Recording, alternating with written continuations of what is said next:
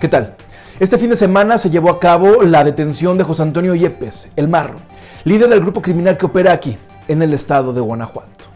Algunas autoridades aseguran que su captura es el primer paso para devolverle la paz y la tranquilidad a la entidad, pero ¿usted qué piensa al respecto? Escríbanos, su opinión es muy importante para nosotros. La estamos leyendo. Yo soy Roberto Itzamá y a continuación le presento lo más destacado ocurrido en las últimas horas. Esta es la tercera de Correo al Punto. Un hombre murió baleado entre las calles Españita y Arroyo de las Liebres en la colonia Barrio de Guadalupe en la ciudad de León.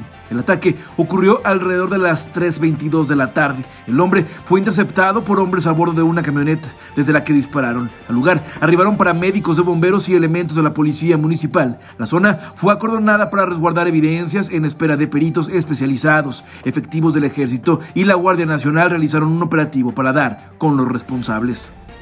De un total de 31 centros de rehabilitación que existen en Celaya, 11 están operando, 12 no están abiertos y 5 no cuentan con internos. Solo uno de estos anexos tiene todos los permisos en regla, así lo informó el director de Desarrollo Urbano Gustavo Baez Vega, luego de la masacre de un centro de Irapuato que dejó 27 muertos. Inició la revisión de estos lugares en todo el estado.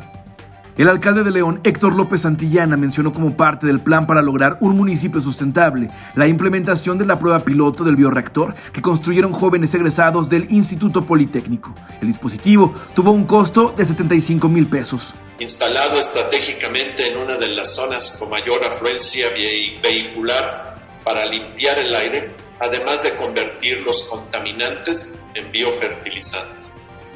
En este punto contamos con uno de los sensores ambientales que forman parte de la red ya instalada en la ciudad. Estos sensores monitorean en tiempo real el comportamiento de los contaminantes generados por actividades económicas y sociales. Los resultados del bioreactor nos permitirán tener una proyección para la posible instalación de estos equipos en diferentes espacios públicos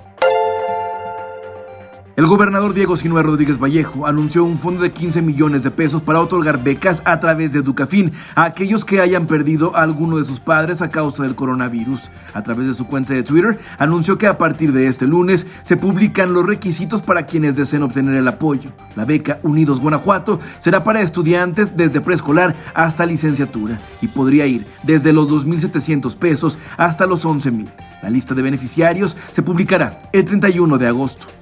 En un lapso de 24 horas se registraron 20 defunciones más por COVID-19 en el estado de Guanajuato, para sumar 1.399 víctimas. Al día de hoy, 14.124 personas se han recuperado. Sin embargo, hay más de 6.000 casos activos con potencial de incrementar la cifra de contagios. León continúa encabezando la lista con mayor número de pacientes diagnosticados.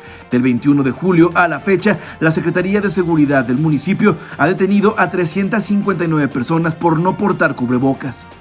Hasta aquí la información, le invito a que permanezca atento a nuestras redes sociales, ya que estaremos presentando la postura de algunas autoridades y también representantes de la sociedad civil respecto a la captura de José Antonio Yepes, el Marro.